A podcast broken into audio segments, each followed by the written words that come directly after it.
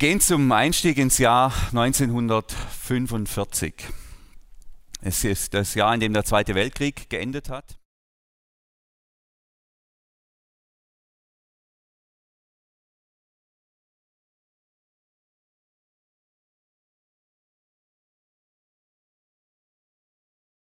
Menschen, 60 Millionen Menschen gestorben, gefallen im Krieg, gestorben in Lagern, gestorben durch Bomben, Hunger und Flucht.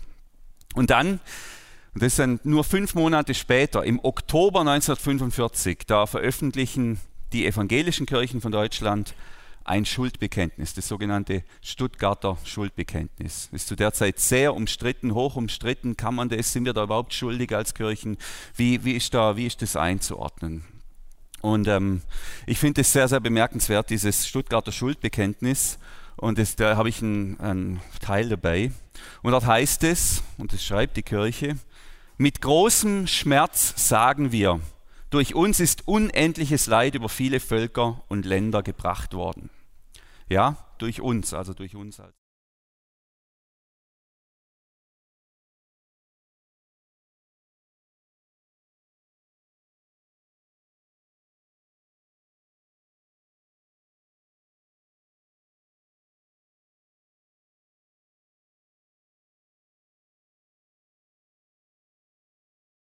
Wir klagen uns an, dass wir nicht mutiger bekannt, nicht treuer gebetet, nicht fröhlicher geglaubt und nicht brennender geliebt haben.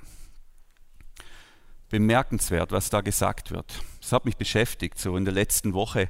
Manche kennen das ja von euch so nach einer Krise, nach einer Katastrophe. So, wenn es unmittelbar passiert ist, dann sehen wir die Dinge relativ klar.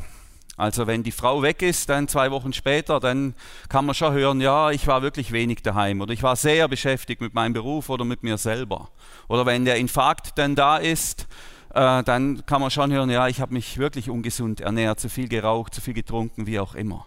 Dann kommt die Erkenntnis, wenn es zu spät ist, so unmittelbar danach, da haben wir eine große Klarheit über die Dinge. Und so war es auch hier in der evangelischen Kirche 1945. Wir haben gekämpft, wir waren nicht untätig, aber zu wenig bekannt, gebetet, geglaubt und geliebt. Das ist interessant, das ist das Kerngeschäft der Kirche.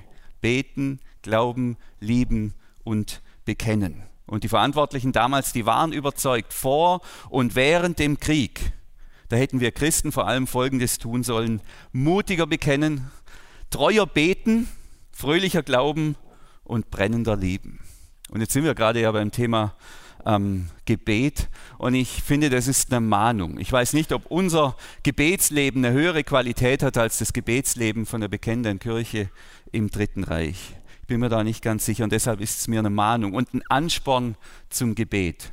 Denn dahinter steckt ja eine Überzeugung. Dahinter steckt die Überzeugung, dass Gebet Wirkung hat, dass Gebet Wirkung entfaltet und dass das Gebet der Gläubigen, der Menschen, die mit Gott unterwegs sind, dass das Auswirkungen hat, nicht nur auf die Kirche, nicht nur auf die Familie, da waren wir letzten Sonntag, sondern auf die ganze Gesellschaft, auf die Menschen drumherum, dass das in einer Gesellschaft nicht folgenlos bleibt, wenn Menschen beten. Damals waren sie überzeugt, wir hätten in dieser Finsternis des Naziregimes, hätten wir einen Unterschied machen können, wenn wir mehr gebetet hätten. Es wäre anders gekommen, es wäre anders gegangen. Finde ich sehr erstaunlich. Sehr erstaunlich.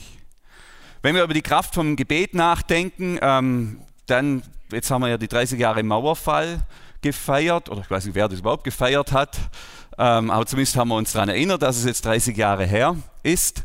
Ähm, da war Folgendes zu lesen, ähm, und auch hier, die Kraft des Gebetes hat unser Land geprägt. Frau Käßmann ist davon überzeugt, Gebete haben 1989 die Mauer zu Fall gebracht.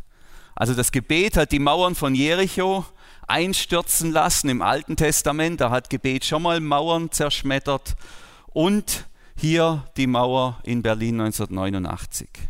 Ich meine, das ist natürlich eine These, eine steile These, würden jetzt manche sagen, aber zumindest kann niemand leugnen, auch ein Atheist kann nicht leugnen, dass diese ganze Wende- und Freiheitsbewegung mit Friedensgebeten, mit Friedensgebeten begonnen hat. Also das Gebet der Gläubigen und der Kirche hat offensichtlich Auswirkungen auf eine Gesellschaft. Es geht sogar noch weiter. Äh, wir können mit unserem Gebet offensichtlich gesellschaftliche Entwicklungen beeinflussen und mitsteuern. Und jemand, den ich sehr verehre, auch wenn ich ihn nicht persönlich kenne, Desmond Tutu aus Südafrika, anglikanischer Bischof, der schreibt, nicht immer erkennen wir die Macht, die unsere Gebete haben können. Wir erkennen es nicht immer. In Südafrika haben wir einen spektakulären Sieg über Ungerechtigkeit, Unterdrückung und das Böse errungen. Und er spricht hier von diesem Apartheidsregime. Aber dieser Sieg wäre völlig unmöglich gewesen ohne die Unterstützung und die Liebe und die Gebete so vieler Menschen in Südafrika und auf der ganzen Welt. Also für Desmond Tutu ist klar, dieser, dieser Sieg über das Apartheidsregime, dieser, Fried, dieser friedliche Wandel in Südafrika, also ganz friedlich war er nicht, aber halbwegs friedliche Wandel, ohne Gebete, ohne Gebete wäre das nicht so gekommen. Ich habe jetzt äh, letzten Sonntag schon gesagt, dass dieses Thema der Fürbitte schon den Verstand strapaziert. Also meinen zumindest. Das wirft wirklich Fragen auf. Fragen, die ich nicht beantworten kann.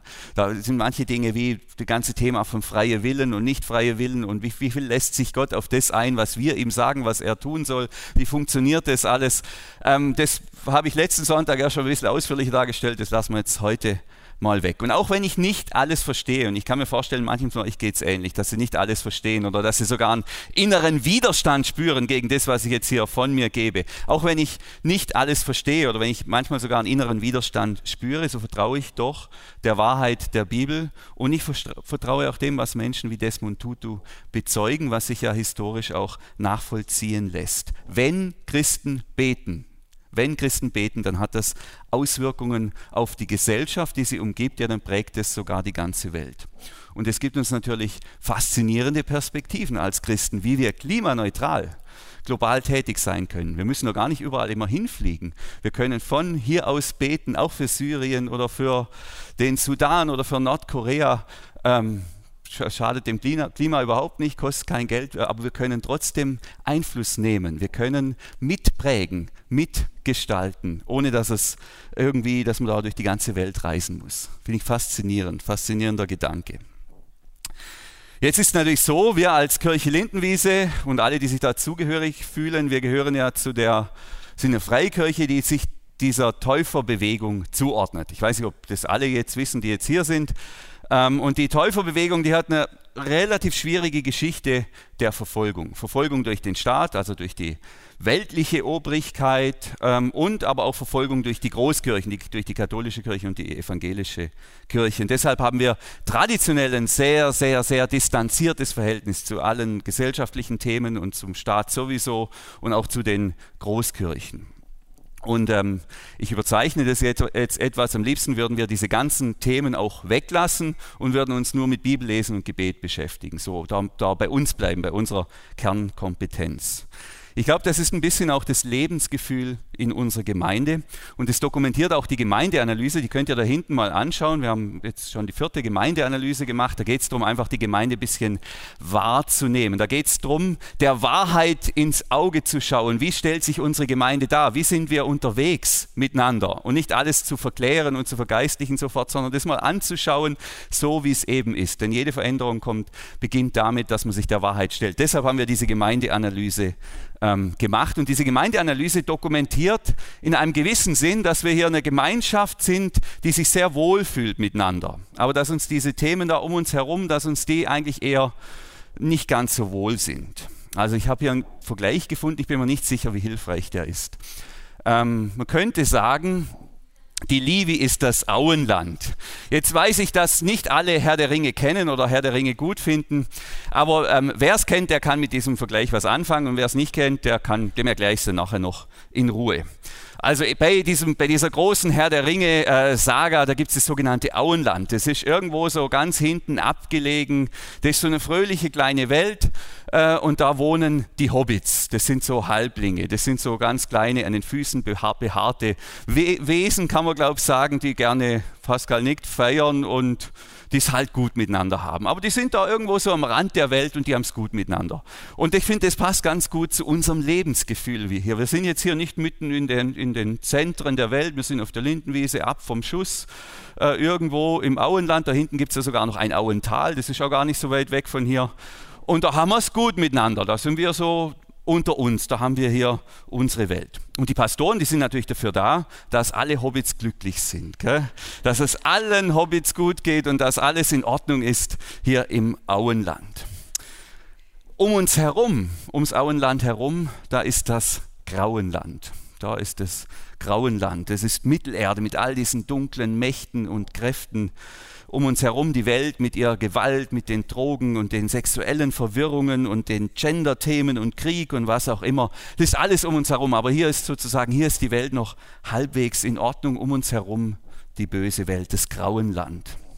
Aber, und der Punkt ist, ich will es jetzt nicht überpredigen, aber wer die Geschichte kennt, der weiß Folgendes. Wenn Mittelerde fällt, dann fällt das Auenland. Das Schicksal des Auenlandes entscheidet sich eben nicht im Auenland, sondern es entscheidet sich in der Welt drumherum, draußen im grauen Land. Und so ist es auch mit uns. Unser Schicksal hier, äh, wir sind keine Insel, wir sind nicht für uns hier isoliert, sondern wir sind abhängig von dem, was um uns herum passiert. Unser Schicksal ist unweigerlich mit dem Schicksal der Menschen verknüpft, die um uns herum leben, die auf diesem Planeten leben. Und genau deshalb, genau weil das so ist, weil wir keine Insel sind und nur für uns bleiben können und auch sollen, sondern weil wir abhängig sind von dem, was um uns herum passiert. Deshalb fordert uns die Bibel ganz klar aus, auf über unseren Tellerrand hinaus zu beten. Also es war gut und sehr, sehr bewegend, auch hier bei uns zu bleiben, bei unseren Kindern, bei unseren Familien. Aber die Bibel sagt, es ist wichtig, einen Schritt weiter zu gehen, über unseren Tellerrand hinaus zu beten. Und da schreibt der Apostel Paulus, heute würden wir wahrscheinlich das Us weglassen und würden sagen, Paul, das war so der Anführer der Christen außerhalb von, von äh, Jerusalem, der quasi aller Heidenchristen, da war er so, so unangefochten eigentlich der, der der, das, der die frühe Kirche da geprägt hat. Und er hat Briefe geschrieben, hat so geleitet, hat versucht, die einzelnen Gemeinden und Kirchen zu prägen. Und er hatte einen Schützling, den Timotheus, den Timo, und dem hat er auch immer wieder Briefe geschrieben, die sind uns heute erhalten, die stehen heute in der Bibel, das ist der Timotheusbrief. Und an diesen Timo, den er eingesetzt hat als Gemeindeleiter in einer ganz konkreten Gemeinde, in den schreibt er vor allem, vor allem, also zuallererst mit Priorität Nummer eins, unbedingt ganz wichtig vor allem anderen. Ganz wichtig, Priorität Nummer eins. Vor allem fordere ich zu Bitten und Gebeten, zu Fürbitte und Danksagung auf und zwar für alle Menschen. Bitten, Gebete, Fürbitte und Danksagung. Das ist das Wichtigste. Vor allem macht das. Betet vor allem anderen. Bittet vor allem anderen. Fürbitte vor allem anderen und Danksage Eucharistia ist das Wort, das hier steht. Ähm, und jetzt haben wir hier vier Worte für Gebet, die alle einen anderen Aspekt von Gebet beschreiben. Da ist das flehende Gebet, das wäre das Bitten, das Gebet. Ähm, das zweite Wort, das benutzt man nur fürs Gespräch mit Gott, also wie im Deutschen übrigens auch. Man kann ja nicht mit seiner Frau beten, also zu seiner Frau beten, sondern wir können nur mit Gott beten. Das benutzen wir nur in diesem Zusammenhang. Das ist das zweite Wort, die Fürbitte für jemand anders eintreten, priesterlich beten, wenn wir bei letzten Sonntag sind, und die Danksagung. Also als würde der ähm, Paulus sagen, der Anführer, am wichtigsten ist das Gebet für alle Menschen und betet in allen euch möglichen Formen. Legt euch da nicht fest auf eine Form, auf die Gebetsgemeinschaft oder auf das persönliche Gebet. Betet in allen euch möglichen Formen und Möglichkeiten, die ihr habt, für alle Menschen. Und gebt dem Priorität. So, und das ist natürlich sehr, sehr herausfordernd, denn alle Menschen sind ja ziemlich viele. Meines Wissens nach sind es gerade sieben Milliarden und nach dem Gottesdienst sind es wieder zehn oder zwanzig wahrscheinlich oder hundert mehr. Also das sind richtig viele. Und da muss man sich jetzt natürlich nicht, äh, ja, wie soll das jetzt gehen für alle Menschen, sondern ich verstehe das als eine Aufforderung, über den Tellerrand hinaus zu beten. Betet nicht nur in eurem kleinen Auenland für eure Hobbits-Themen und eure Hobbit-Probleme, sondern betet für die Menschen drumherum. Schließt alle Gebet, alle Menschen in euer Gebet mit ein. Alle. Und das sind wirklich sehr, sehr viele. Und ähm, dieses, diese Formulierung, alle Menschen, finden wir noch zweimal bei Paulus, interessanterweise. Wir finden sie drei Verse weiter und dann in einem anderen Brief an den Titus. Und dort schreibt er, er will, Gott will, dass alle Menschen gerettet werden und zur Erkenntnis der Wahrheit gelangen. Und im Titusbrief, denn die Gnade Gottes ist erschienen, um alle Menschen zu retten alle Menschen. Also Gott hat alle Menschen im Blick, wirklich alle, nicht nur die Hobbits, sondern auch die, die da sonst wo überall rumrennen und auch die so die schlimme Dinge tun und die so furchtbar sind. Gott hat wirklich alle Menschen im Blick. Ihm liegen alle Menschen am Herzen. Unsere Nachbarn, unsere Kollegen, ähm, die Menschen im Flüchtlingsheim und die Menschen den, bei den Behörden, alle Menschen, alle Menschen liegen Gott am Herzen und deshalb fordert Paulus uns auf, auch für diese Menschen zu beten, diese Menschen in den Blick zu nehmen. Gebet hat keine Grenzen. Wir wollen nicht nur bei uns bleiben, bei uns im Auenland. Bei der Gemeindeanalyse, da, da sind dann zehn Fragen auf, ähm, extra aufgeführt, die zehn Fragen mit den niedrigsten Werten. Und eine Frage beschäftigt sich genau mit diesem Thema hier, das, das, der Überbegriff bedürfnisorientierte Evangelisation. Und die Frage ist, ist folgende. Ähm, habe ich sie? Ich bete für meine Freunde, Kollegen und Verwandten, die Christus noch nicht kennen, dass sie zum Glauben kommen. Erinnert euch, Gott will, dass alle Menschen gerettet werden und zur Erkenntnis der Wahrheit kommen. Ich bete dafür und da haben wir den Wert 48. 50 wäre der Durchschnitt aller Gemeinden so in Mitteleuropa. Das heißt, unser Gebet über den Tellerrand hinaus ist gemessen an dem, wie andere Christen in unserem Kulturkreis beten. Und wir sind jetzt nicht gerade ein Kulturkreis, der bekannt ist dafür, dass man übermäßig viel betet, ähm, gemessen an dem unter unterdurchschnittlich. Es geht jetzt nicht hier um das jetzt, das jetzt zu bewerten, es geht es einfach nur festzuhalten. Und das stützt eigentlich die These, dass wir hier, dass wir es gut haben miteinander im Auenland und dass wir gern bei uns sind und bei unseren Themen. Aber dass wir das Grauenland da draußen, die Menschen da draußen, dass uns die offensichtlich zumindest sagt es diese Analyse, diese Umfrage, dass uns die noch nicht so wichtig sind. Dabei fordert uns der Apostel auf, vor allem anderen. Also gebt dem Priorität. Vor allem anderen fordere ich zu Gebeten und zu Bitten und Fürbitten und Danksagung auf. Vor allem anderen. Dann geht es weiter. Der Apostel nimmt dann noch eine Personengruppe ganz speziell in Blick. Also jetzt waren wir bei allen Menschen, die so wirklich viele sind. Und in unserem Fall sind es Freunde, Verwandte, Kollegen, Menschen, die Gott noch nicht kennen. Und dann geht es weiter und dann nimmt er eine ganz spezifische Gruppe in Blick. Und er sagt, ähm, also betet, bitten, Fürbitte, Danksagung für alle Menschen und dann wird es nochmal noch spezifiziert, für die Herrscher und für alle, die Macht ausüben, damit wir in aller Frömmigkeit und Rechtschaffenheit ungestört und ruhig leben können. Also betet für die Herrscher, Betet für die, die Macht ausüben. Betet für die Oberen, für die Entscheider, für die, die hier das Schicksal der Welt in ihrer Hand haben. Betet für die Herrscher von Mittelerde, damit es euch im Auenland gut geht. Und hier muss man aufpassen, interessanterweise heißt es nicht, wir sollen beten, dass es uns gut geht. Also hier steht nicht das, dass wir in Frömmigkeit, also in unserem Glauben und Rechtschaffenheit, Gradlinigkeit, äh, ungestört und ruhig leben können, sondern wir sollen beten, damit, das wird eine Folge sein, wenn wir beten, hat es Auswirkungen auch auf uns. Dann haben wir Frieden, dann geht es uns gut. Also da müssen wir gut aufpassen. Und das hat mich natürlich beschäftigt, diese Aufforderung. Jetzt, okay, sollen wir da für die Oberen beten, für die Regierenden, für die Herrscher, für diejenigen, die Macht ausüben. Das hat mich bewegt und dann dachte ich, ähm, okay, das war, das ist jetzt noch ein bisschen her, zwei Wochen oder was. Okay, an dem Donnerstag, da habe ich ein bisschen Zeit. Okay, vor allem anderen fordere ich zu Gebet auf und ich überlege mir, wann ich Zeit habe zum Beten habe ich mich schon ertappt. Aber da mache ich so, bevor ich jetzt ins Büro gehe und mich da mit irgendwelchen Themen widme oder hier einfach meine persönliche Zeit mit Gott habe, öffne ich die Tagesschau-App und der, der oder diejenige Herrscher, der ganz oben drauf, drauf steht, als allererstes, für den gehe ich eine Stunde lang durch den Gebetsweg und bete nur für diesen einen Herrscher, für diesen einen mächtigen Menschen oder äh, wer auch immer da als erstes kommt. Es war natürlich spannend, bin dann ins Bett und dann ähm, um halb acht war ich hier und habe, okay, ich gehe jetzt nicht ins Büro, ich gehe jetzt nicht äh, hier in den Saal, um zu beten, sondern ich öffne jetzt die Tagesschau-App und schaue, wer da zu oberst steht. Und ich hatte ja da, sage ich mal, meine Hoffnungen, meine Favoriten. Äh, ähm, und ähm, nein, es war nicht Karl-Heinz Rummenigge. Wäre auch mal gut, gell? Der hat ja auch was zu melden, offensichtlich gerade. Es war auch nicht äh, der Herr Kretschmann. Der wäre mir irgendwie sympathisch gewesen. Es war Boris Johnson, ja genau, dachte ich. Und dann ging es schon los, da musste ich mich schon aufregen äh, über, meine, über meine blöde Übung. Ähm, ich, und, und das hat mich dann, da ich gesagt, jetzt soll ich hier gell, eine Stunde meiner Lebenszeit im Ärmelkanal versenken. Für was denn? Da, für was denn? Ähm, was habe ich davon? Da, hab, da will ich doch lieber meine Politiker, unsere Politiker, aber das ist doch, was hat das jetzt mit mir zu tun?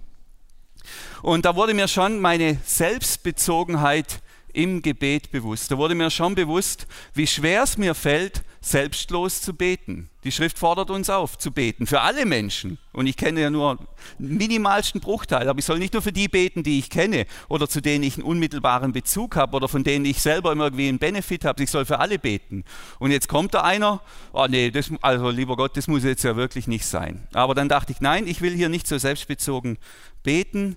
Äh, ich, ich werde das tun. Ich werde das tun, steht in der Bibel, will ich tun über den Tellerrand hinaus beten. Und dann ging es los, bin ich zur Station 1, ging es los mit Vater unser, Vater unser, unser Vater. Ja, ist jetzt der Vater im Himmel womöglich auch der Vater von Boris Johnson, dachte ich dann. Darf der, ja, der darf eigentlich auch zu Gott Vater sagen. Zumindest wenn er es will, er muss es ja nicht, aber er darf es. Und dann habe ich gemerkt, jetzt kommt er mir schon arg nahe, der ist ja ein potenzieller Bruder für mich.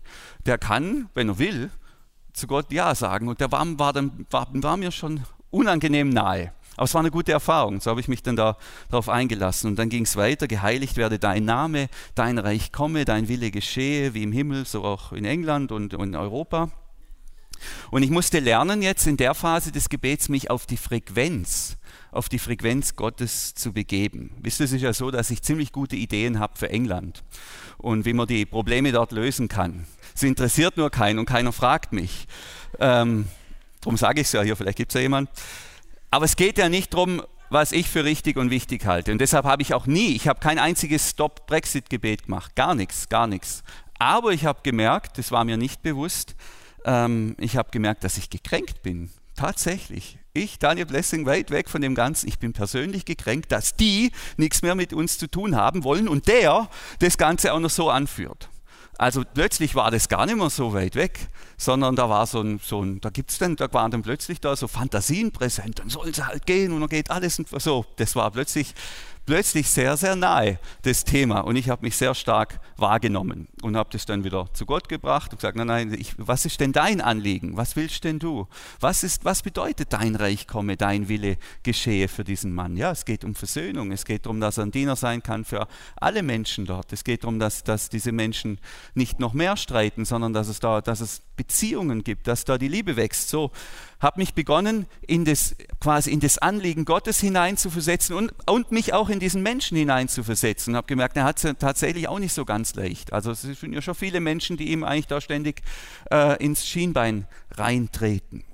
Also, und, und so habe ich gemerkt im Laufe des Gebetes, dass ich ruhiger werde, dass ich äh, milder werde, dass ich äh, versöhnter werde, dass mein Herz ruhiger wird. Und so kann ich heute sagen, ich wünsche ihm und dem englischen Volk von Herzen Gottes Segen. So, das war eine spannende Erfahrung. Das war nur einmal Gebetsweg für einen Politiker, der scheinbar gar nichts mit mir zu tun hat, der halt nur auf der Tagesschau-App erscheint, wenn ich sie öffne. Ähm, für mich war es wertvoll, da, hat's, da hat was stattgefunden zum Thema Reinigung und Selbsterfahrung. Äh, aber ich wünsche mir natürlich, dass noch mehr passiert, wie nur, dass ich jetzt eine gute Erfahrung mache, sondern dass mein Gebet auch einen Einfluss hat. Und jetzt soll mal noch einer sagen, Gebet ist langweilig. Fürbitte für andere ist langweilig. Wenn wir für alle Menschen beten sollen, werden uns die Gebetsanliegen niemals ausgehen. Und es wird bei jedem Menschen ganz anders sein, wird bei jedem Menschen eine ganz andere Dynamik haben, eine ganz andere Spannung. Also vor allem fordere ich zu Bitten und Gebeten, zu Fürbitte und Danksagung auf, und zwar für alle Menschen. Für die Herrscher und für alle, die Macht ausüben, damit wir in Frömmigkeit und Rechtschaffenheit ungestört und ruhig leben können. Jesus sagt, ihr seid das Salz der Erde. Und er sagt, ihr seid das Licht der Welt. Im Grund sagt er, ihr Hobbits, ihr seid bedeutend für die Welt. Und Paulus fordert uns deshalb auch auf, über unseren Tellerrand hinaus zu beten, für alle Menschen zu beten, damit sie gerettet werden und zur Erkenntnis der Wahrheit kommen. Und wir sollen speziell für unsere Herrscher, für die Mächtigen beten, für die, die was zu sagen haben, in den Riss treten, Priester sein dass ähm, diese Menschen gut handeln, dass sie im Sinne Gottes regieren. Und nochmal jetzt im Bild von, von Herr der Ringe, das Schicksal von Mittelerde entscheidet sich nicht im Auenland, aber es sind die Auenländer, die über das Schicksal von Mittelerde entscheiden.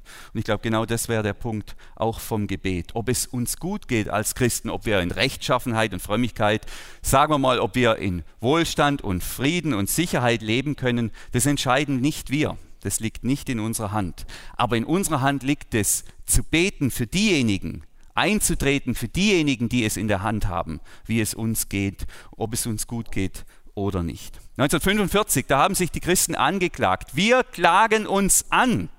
Wir haben gekämpft, wir haben gekämpft, aber wir haben nicht treu genug gebetet. Wir waren arm in unseren Gebeten, wir haben versagt. Lasst uns das eine Mahnung sein. Und vor 30 Jahren, da ist die Berliner Mauer gefallen, mit Gebeten hat es begonnen und auch das können Atheisten nicht beschreiben. Lasst uns das Ermutigung sein. Also Ermahnung und Ermutigung. Ermahnung und Ermutigung zum Gebet. Und zwar für alle Menschen und für die Herrscher und für alle, die Macht